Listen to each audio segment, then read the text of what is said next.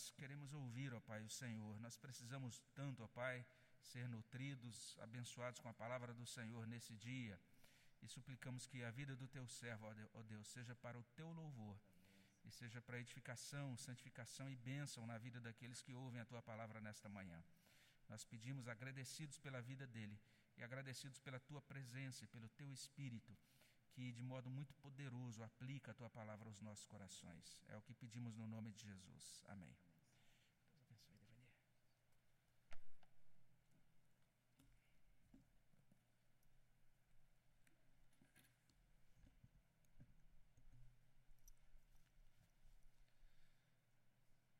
Eu quero saudar a todos que nos acompanham, dizer da minha alegria de estar com os irmãos juntos, apesar da distância, participando desse momento ímpar para a vida da igreja. Tempo neste mês que a igreja separa para comemorar os seus 84 anos de existência como igreja organizada e que refletem a bondade, a misericórdia, a graça de Deus manifesta na vida da igreja e na vida desta cidade, porque a partir desta igreja, outras igrejas surgiram, outros trabalhos foram iniciados, e a partir desse trabalho pioneiro, então, outras cinco igrejas se juntaram a este povo presbiteriano aqui na cidade de São José do Rio Preto. E eu louvo a Deus por estar presente com os irmãos, ainda que desta forma incomum, porque algum tempo atrás nós poderíamos dizer que nem nos nossos piores sonhos nós imaginávamos passar por um tempo como passamos até setembro do ano passado. E quando chegou setembro, então, Pensávamos que tudo já havia sido transposto e somos surpreendidos com o momento atual que vivemos, que se mostra muito mais delicado do que o período de março a setembro do ano passado. E acho oportuno, então, nesse tempo de comemorações, aqui é a temática que a igreja se propôs a trabalhar nesses dias, quando, a partir das mensagens que os irmãos estarão ouvindo, poderemos então extrair para a nossa vida lições nesse tempo de pandemia, lições trazidas da pandemia. E hoje o desafio é falar sobre essa primeira característica, o fato de que somos pequenos. É, e ao afirmar que somos pequenos, nós queremos sublinhar a nossa fragilidade e total dependência de Deus. E eu creio que talvez seja essa a maior lição que a pandemia nos trouxe. Talvez seja esta a maior necessidade de resgate dentro do universo cristão nos nossos dias. Precisamos então trazer à nossa memória alguns fatos do quão é a nossa pequenez e o quanto somos dependentes da graça e da misericórdia de Deus. Em dezembro de 2019, o mundo é surpreendido então por uma, um surto que surge na cidade de Wuhan, na China, e que, provocado por um vírus já conhecido desde 1968, mas que agora ele tem uma variante que chamamos de SARS-19. E isso acontece em dezembro, e já em janeiro a, a Europa está sendo varrida, tomada por esta onda de contaminação, e nós aqui no Brasil achamos que estamos distante demais de tudo isso.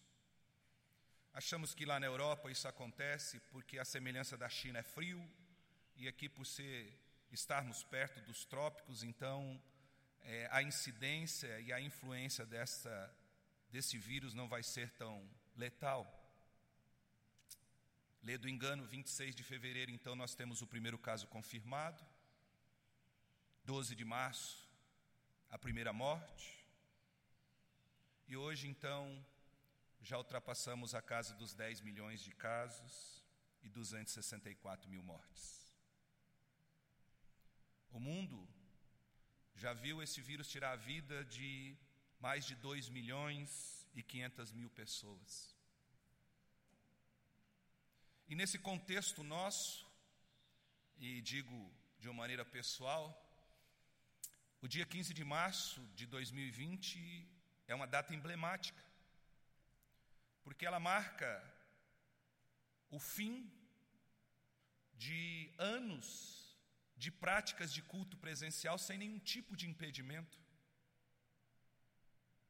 E no caso da igreja de Diniz, foi o último culto que fizemos até retomar as nossas atividades em setembro.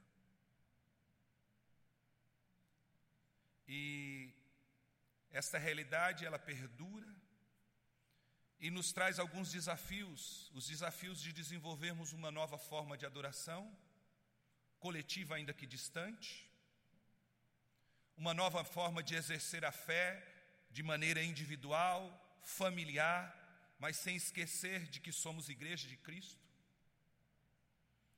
Uma nova forma de sermos igreja e de desafios para a igreja que a igreja nunca precisou enfrentar, que os livros não tinham como nos recomendar, que as experiências passadas não tinham pouco ou quase nada a nos transmitir, mas principalmente desafios para o ministério.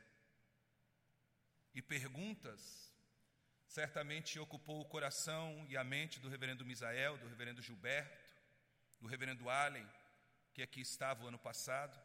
Como então pastorear a igreja de Cristo? Como então acompanhar o desenvolvimento e o envolvimento da igreja com a igreja? Como continuar nutrindo e alimentando as ovelhas para que elas não se tornem fracas e desnutridas e venha a perder o ânimo e o desejo e a vontade de continuar servindo ao Senhor? E olhando para tudo isso, então, uma coisa é escancarada: a nossa fragilidade e a nossa necessidade do auxílio divino. Hoje eu quero falar sobre isso e quero me reportar ao texto sagrado no livro dos Salmos, no Salmo de número 103, versículos de 1 a 14. E eu quero te convidar, você aí na sua casa, os que conosco se encontram, a abrirmos a palavra de Deus para fazermos essa leitura. Acompanhem comigo. Diz esse salmo de Davi: Bendize a minha alma ao Senhor e tudo que há em mim bendiga o seu santo nome. Bendize a minha alma ao Senhor e não te esqueças de nenhum só de seus benefícios. Ele é quem perdoa todas as tuas iniquidades, quem sara todas as tuas enfermidades. Quem da cova redime a tua vida e te coroa de graça e misericórdia. Quem farta de bens a tua velhice, de sorte que a tua mocidade se renova como a da águia. O Senhor faz justiça e julga todos os oprimidos. Manifestou os seus caminhos a Moisés e os seus feitos aos filhos de Israel. O Senhor é misericordioso e compassivo, longânimo e assaz benigno. Não repreende perpetuamente, nem conserva para sempre a sua ira. Não nos trata segundo os nossos pecados, nem nos retribui consoante as nossas iniquidades. Pois quanto o céu se alteia acima da terra, assim é grande a sua misericórdia para com os que o temem. Quanto dista o Oriente do Ocidente, assim afasta de nós as nossas transgressões. Como um pai se compadece de seus filhos, assim o Senhor se compadece dos que o temem, pois ele conhece a nossa estrutura e sabe que somos pó. Eu quero orar mais uma vez. Deus amado, Deus Todo-Poderoso, muito obrigado, Senhor, por este momento em que na tua presença nos encontramos podemos abrir a tua palavra, ler a tua palavra e vamos refletir na tua palavra. E posto a Deus que é a tua palavra, a tua verdade revelada que se encontra aberta diante dos nossos olhos. Clamamos ao Senhor misericórdia para com a vida do teu servo na transmissão da tua verdade. E esta mesma misericórdia alcance o teu povo, Senhor, para que produzindo sustento e produzindo aquilo que lhe agrada para o louvor da glória do teu nome, em nome de Jesus. Amém, Senhor. Queridos, o livro dos Salmos, ele pode ser dividido em cinco partes, cinco livros distintos assim. os estudiosos o dividem. O primeiro livro vai do Salmo 1 ao 41, o 2 do 42 ao 72, o 3 do 73 ao 89, e tem uma característica entre si. O Salmo 41, 42 e 89, que marcam o fim dessas sessões, eles terminam com um amém duplo: Amém, Amém. A terceira parte, a quarta divisão, vai do Salmo 90 ao 106 e termina com um Amém e um Aleluia. E a quinta parte o Salmo 107 a 150 termina simplesmente com um aleluia. E esta é uma divisão clássica do livro dos Salmos. Os quatro últimos dos salmos, salmos desta quarta parte, desse quarto livro, os Salmos 106, 105, 104 e 103, são salmos de louvores a Deus. O Salmo 106, ele fala do louvor a Deus por causa da sua longanimidade. O Salmo 105 nos convida a louvar a Deus em virtude dos grandes feitos do Senhor em prol de Israel. O Salmo 104 nos fala do cuidado de Deus para com a criação e por isso devemos louvá-lo. E o Salmo 103, é, alvo da nossa meditação nesta manhã, fala dos benefícios de Deus para com seu povo. E ele pode ser dividido em três partes, esse salmo. O primeiro é um louvor pessoal ao Senhor, louvor pessoal do seu autor, o rei Davi, e isso compreende os versículos de 1 a 5. Depois, Davi então parte, para um convite de ao louvor nacional, a nação de Israel louvando ao Senhor, e o faz do versículo 6 ao 18. E por fim, Davi convida todas as nações, todo o universo, toda a criação, um louvor universal ao Senhor, do versículo 19 ao 22. Eu não quero usar essa divisão natural do livro do Salmo. Mas eu quero, a partir do versículo 14, olhar para o tema que vamos trabalhar nesta manhã. Somos pequenos. E acredito que o Misael e o conselho a pensar nesse tema imaginou é, a nossa a comparação da nossa vida, da nossa existência com relação ao momento que estamos vivendo. Mas eu quero ir um pouquinho mais além e olhar para a definição que o próprio Deus nos dá a partir da reflexão desse servo do Senhor. E o próprio Deus não afirma que somos pequenos, ele diz que nós somos pó. E é isso que afirma o versículo de número 14. Ele conhece a nossa estrutura e sabe que somos pó. E é interessante essa afirmação, porque ela não é feita é, de uma percepção de alguém que tem pouco conhecimento de Deus mas ela é, é, fruto da reflexão de um homem que o próprio Deus afirma ter ser conforme um homem segundo o coração de Deus. E Davi, então, ele nos apresenta aquilo que a visão de Deus acerca de nós mesmos. Isso não é privilégio auto exclusivo de Davi. O, o, profeta Isaías já disse num outro momento que todas as nações, quando comparada ao Senhor, ela pode ser comparada com um pingo no balde. E depois ele acha que isso é muito, essa comparação, e reduz essa comparação, ele vai dizer: todas as nações, quando comparada ao Senhor e à grandeza do Senhor, é como uma, um pó, um grão de pó numa balança de precisão. E ele olha então para essa definição e acha que está exagerado, ele está dando muito valor a todas as nações quando comparada com a grandeza do Senhor, e diz: todas as nações, quando comparada ao Senhor, é nada. E poderia ter parado por aí, mas ele ainda acha que é muita esta comparação, ia dar muito valor, e é engrandecer muito todas as nações, quando comparada à grandeza de Deus, e ele por fim conclui: todas as nações, comparadas à grandeza do Senhor, é como um vácuo. A grande verdade é que nós, nos temos, nós temos esquecido desta verdade. E parece que esse tempo de pandemia vem nos alertar acerca de quem somos e por que o somos. Quando Davi afirma que nós somos pó, ele está concluindo aquilo que Deus já havia lhe revelado e colocado no seu coração. E essa realidade do tempo de Davi, o reconhecimento do povo no tempo de Davi, não é diferente da visão de Deus para conosco nos nossos dias. Ainda que a sociedade tenha avançado, ainda que a medicina tenha progredido, ainda que o conhecimento humano tenha é, seguido no, no, no sentido de ampliar a sua visão e o seu conhecimento, nós continuamos sendo pó. E é interessante que nesse salmo, Davi, ele afirma que somos pó, e fazendo uma leitura do versículo 14 por versículo 1, nós vamos encontrar então Davi colocando é, a visão de Deus, o cuidado de Deus, o amor de Deus, a misericórdia de Deus, esta relação amorosa de Deus para conosco, a partir desta definição do próprio Deus de que nós somos pó.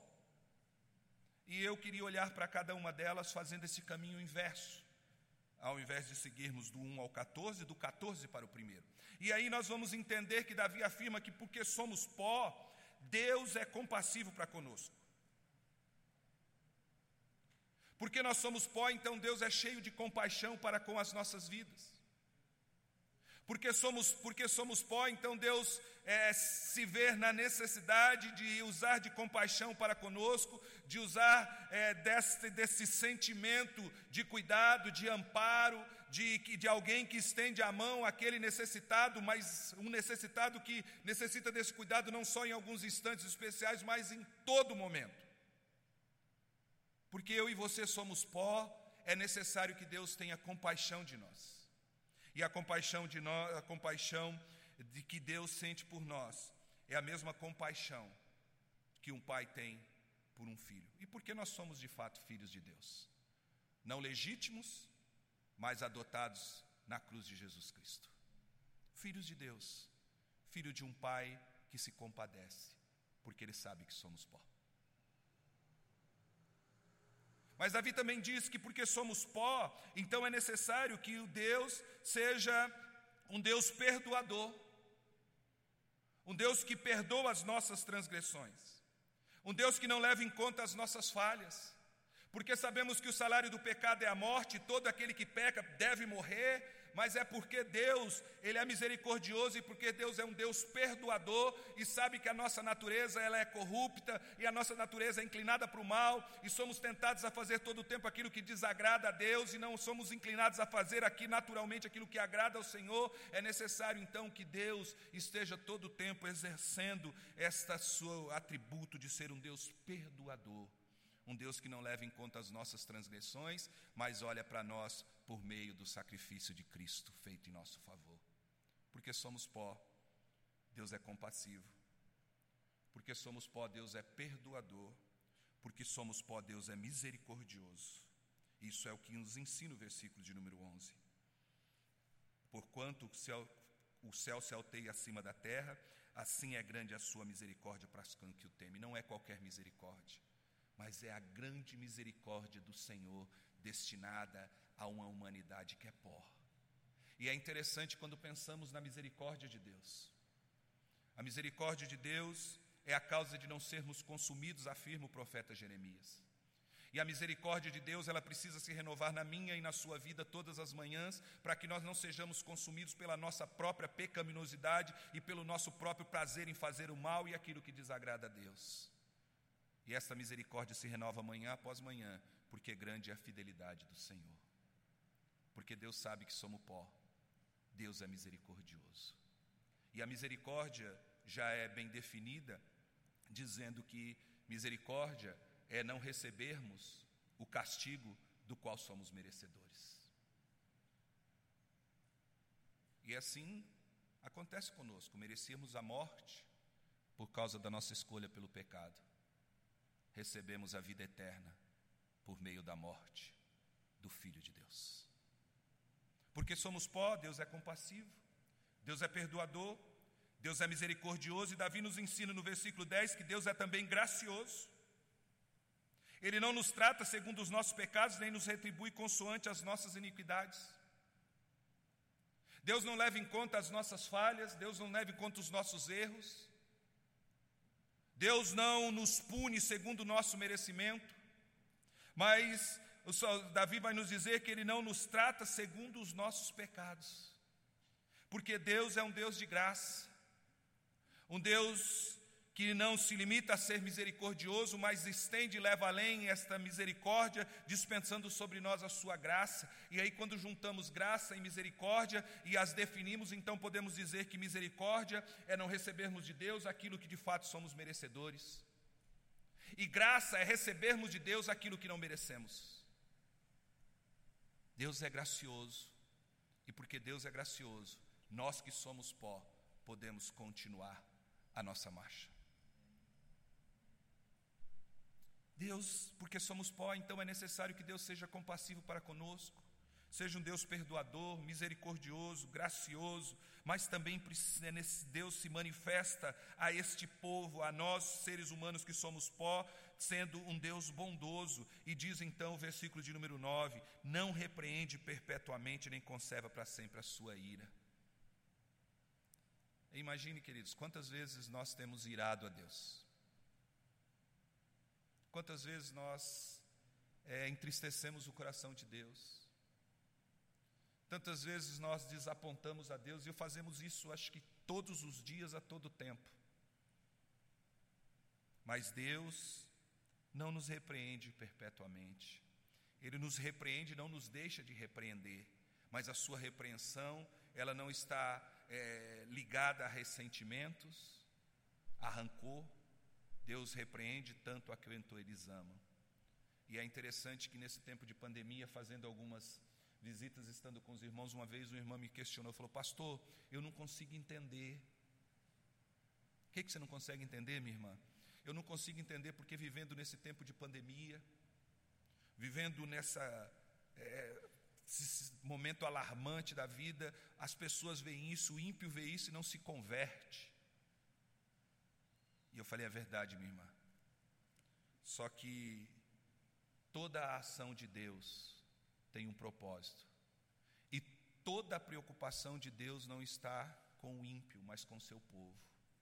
E eu não tenho dúvida no meu coração que tudo isso que acontece, Deus não quer tratar com o ímpio, mas quer tratar com a igreja. Deus está permitindo que a igreja seja tratada. Deus nos está dando um tempo de olharmos para a nossa caminhada e vermos onde temos errado e emendar o nosso caminho. Deus está nos convidando a voltarmos ao primeiro amor e de redescobrirmos a bênção e a graça de sermos de fato povo de Deus, de entendermos que a precariedade da nossa vida faz cada vez mais urgente a causa do Senhor e a obra do Senhor que não nunca em outro momento foi tão urgente e necessário que o evangelho seja pregado, porque pessoas estão morrendo e estão morrendo sem Cristo, porque pessoas estão partindo desse mundo sem terem tido a oportunidade de ouvir da salvação do Senhor. Então é urgente que a igreja se levante para pregar, porque é disso que Deus está desejando nos ensinar neste momento. Porque Deus é um Deus bondoso, que corrige dos nossos erros mas não conserva para sempre a sua ira. Mas o texto também nos ensina no versículo de número 8 que Deus é também um Deus amoroso. E Davi afirma, ele é misericordioso, compassivo, longânimo e assaz benigno. E eu posso juntar todas essas qualidades, esses atributos de Deus, e um só Deus é de fato amoroso. E é um, um Deus que ama incondicionalmente. Um Deus que nos ama de tal forma e de tal maneira que, que chegou ao ponto de sacrificar o seu filho em favor de pecadores e merecedores que somos.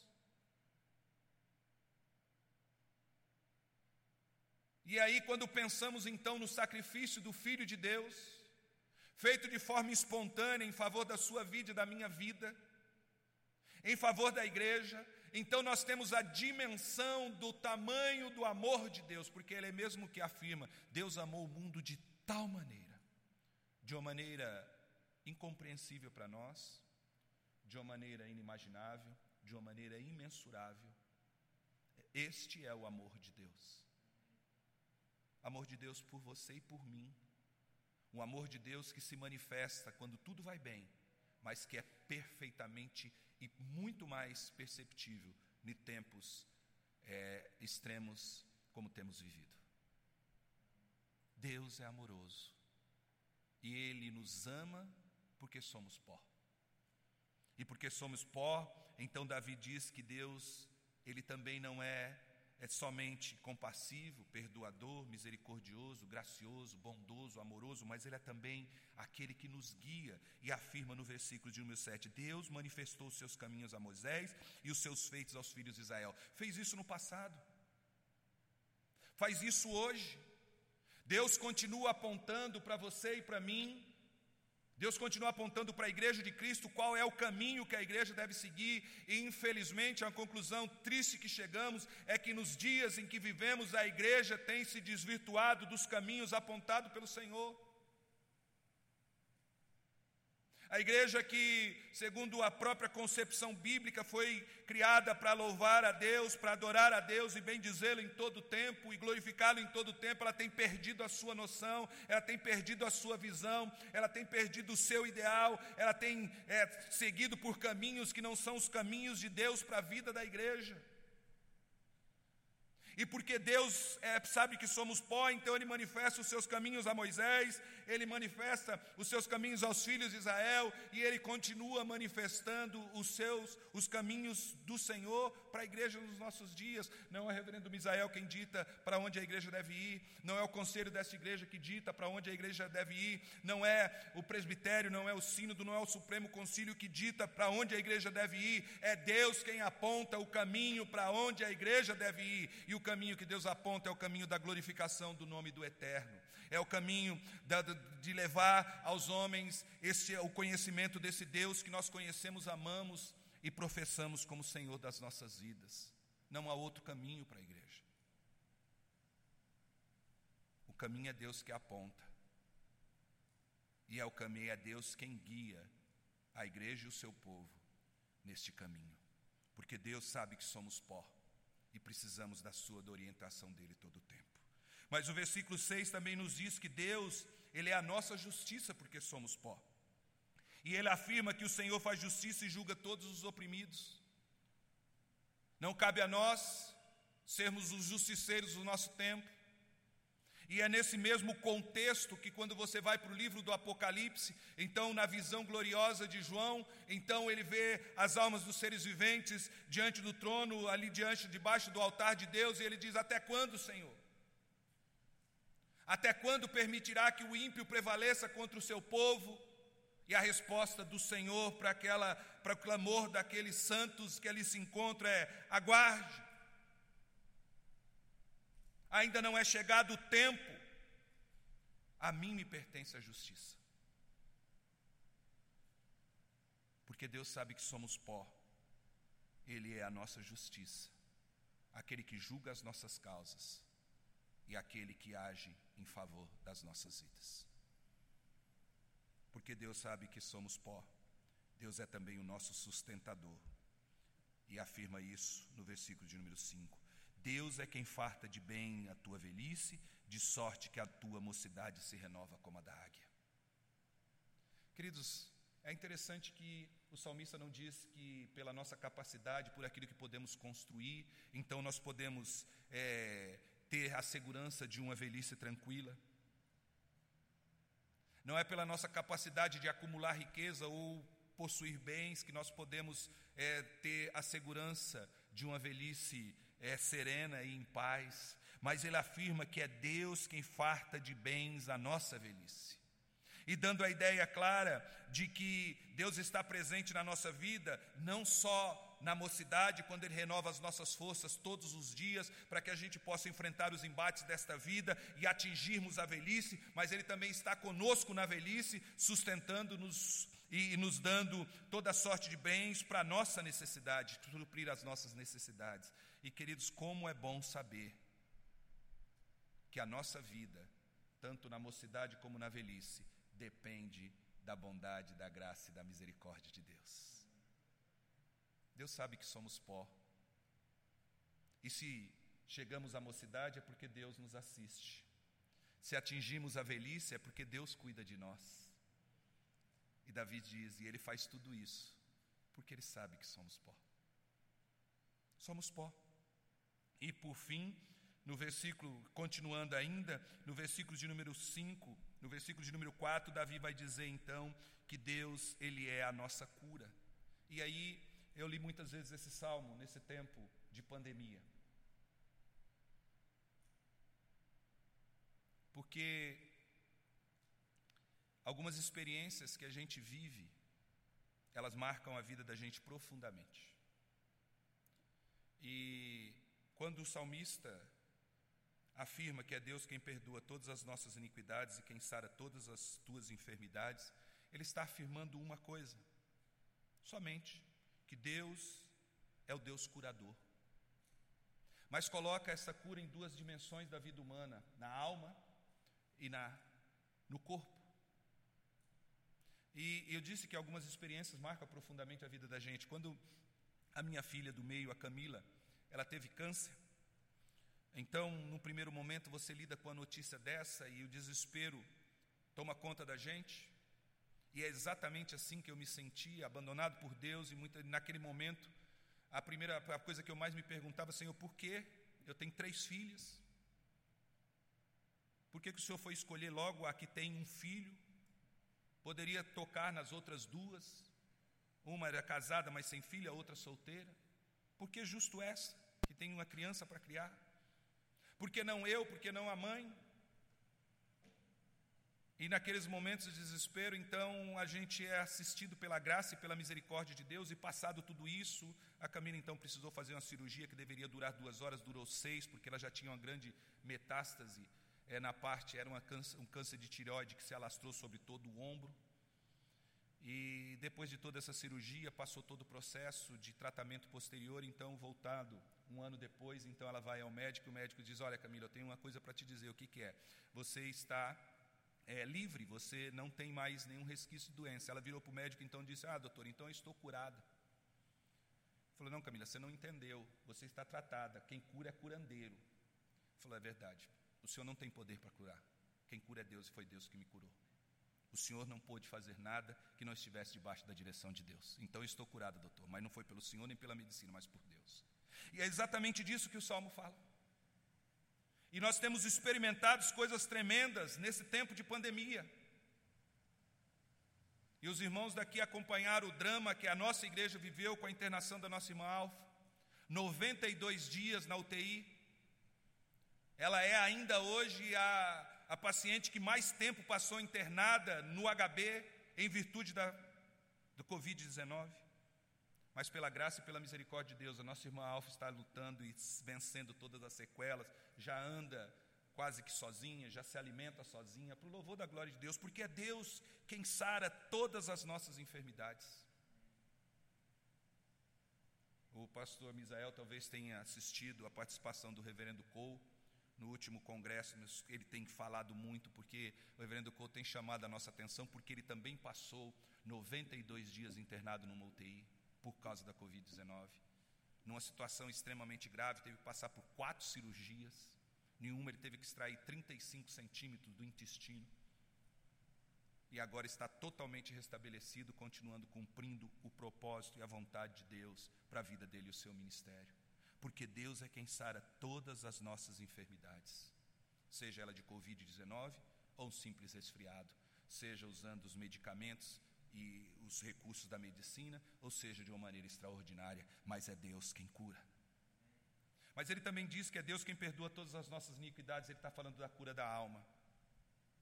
E esta é a maior das curas a cura do perdão para o seu e para o meu pecado, a cura da, da restauração de um relacionamento que foi quebrado no Éden, a cura de, de um é, restabelecimento de um relacionamento amoroso de pai e filho e é Deus quem opera isso, porque nós somos pó e nada podemos fazer nessa direção.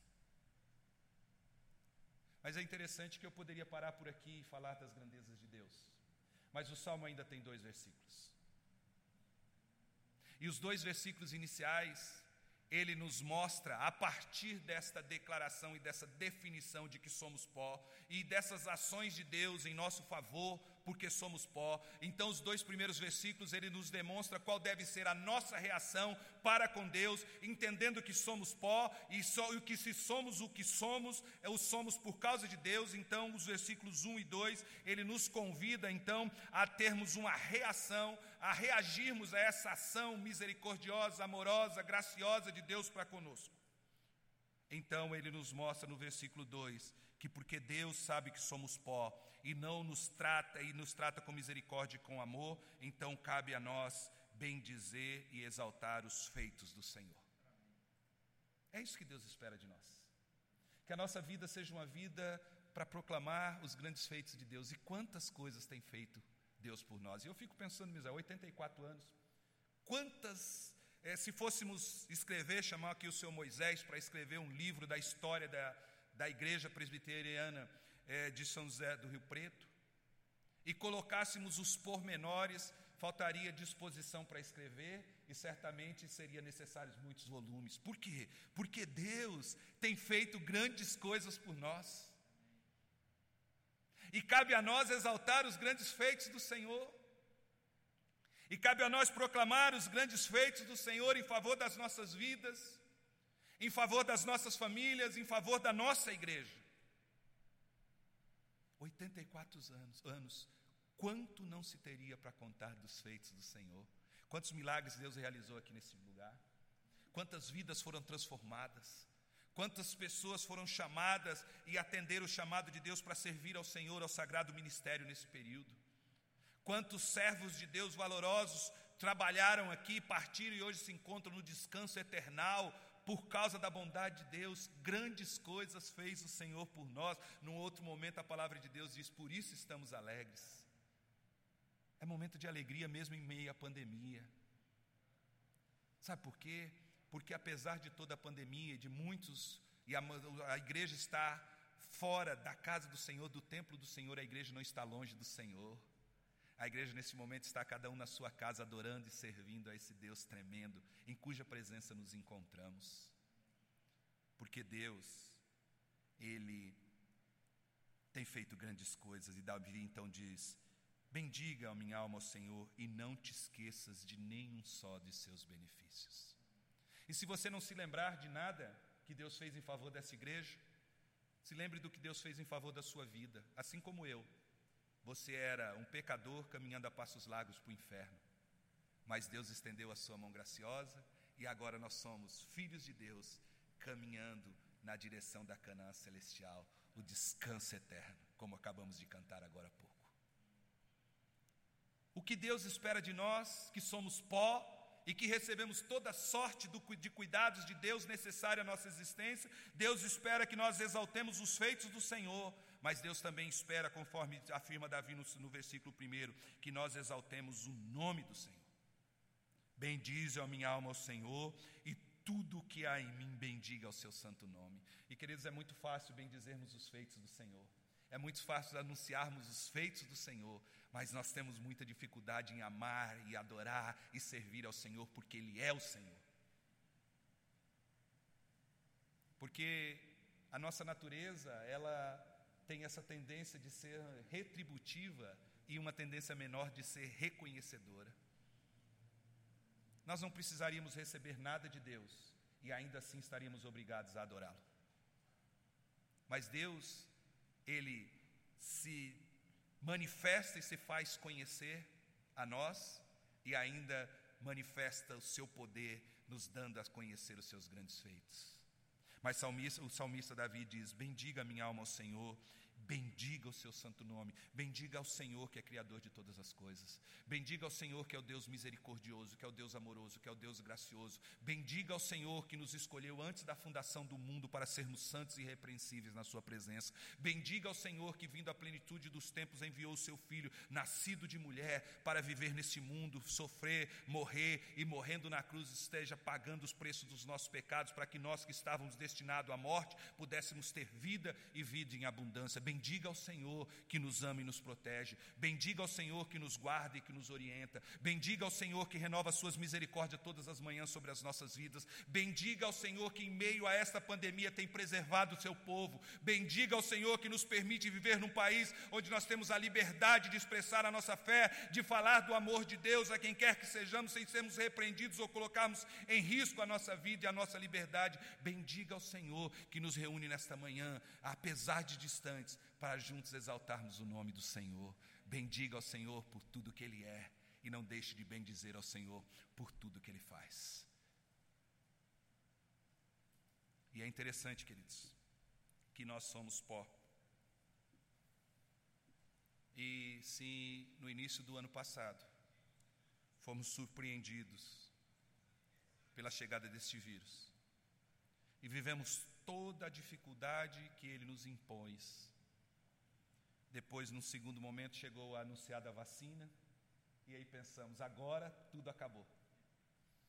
E junto com a vacina vem uma segunda onda, muito mais danosa do que a primeira. E aí nós olhamos então para a afirmação de Deus e fala assim: talvez Deus tenha falado, eles ainda não entenderam, eles ainda não compreenderam que eles precisam depender totalmente de mim. Porque tudo isso pode ser novidade para nós, mas não é novidade para Deus. Ele sabe que somos pó. E um vírus invisível, praticamente falando aos olhos humanos, insignificante no seu tamanho, tem provocado tão grande dano. Porque somos pó e essa realidade não muda. Apesar de todo conhecimento, o conhecimento adquirido não muda isso. A humanidade diz que já estão desenvolvendo tecnologias que permitem prolongar a vida. Mas a vida, ela está determinada pelo próprio Deus, porque Deus diz que, que Ele conhece todos os nossos dias antes que um só deles viesse à existência. A humanidade e a sociologia vai dizer que vivemos num tempo do pós-cristianismo, porque o cristianismo não tem mais resposta para as perguntas essenciais do homem. E o que temos vivido nesse tempo é que o homem não tem mais onde se apegar, e é o único recurso diante desta pandemia que vivemos é na pessoa bendita de Cristo. Porque se vivermos, vivemos com Cristo, e se morrermos, morremos com Cristo e sabemos para onde vamos. Esse momento pode ser surpresa para nós, mas ele vem nos mostrar que todo dinheiro não é suficiente para nos livrar disso. E eu tenho dito que uma frase me chama muito a atenção nesse tempo, Misael. É a frase dita pela filha do dono do Santander logo no início da pandemia, quando ela afirmou que meu pai tinha o dinheiro para comprar quase tudo aquilo que eles imaginassem no mundo, mas morreu precisando de algo que não custava nada: oxigênio. Porque nós somos pó, nós precisamos todo o tempo da graça e da misericórdia de Deus. Conhecimento não basta, dinheiro não é suficiente e poder também não muda isso, porque a maior nação do mundo, a, a nação mais poderosa do mundo, sucumbe ao meio daquele vírus, vendo seus filhos morrerem na grande dimensão e desproporcionalmente durante, quando comparada com o resto do mundo. Porque nós somos pó, nós carecemos da graça de Deus. Em momentos de pandemia, em momentos de paz, quando tudo vai bem quando tudo parece ir muito mal. Então, que seja esta a nossa mensagem nesta manhã. Que você entenda que assim como eu, você é pó.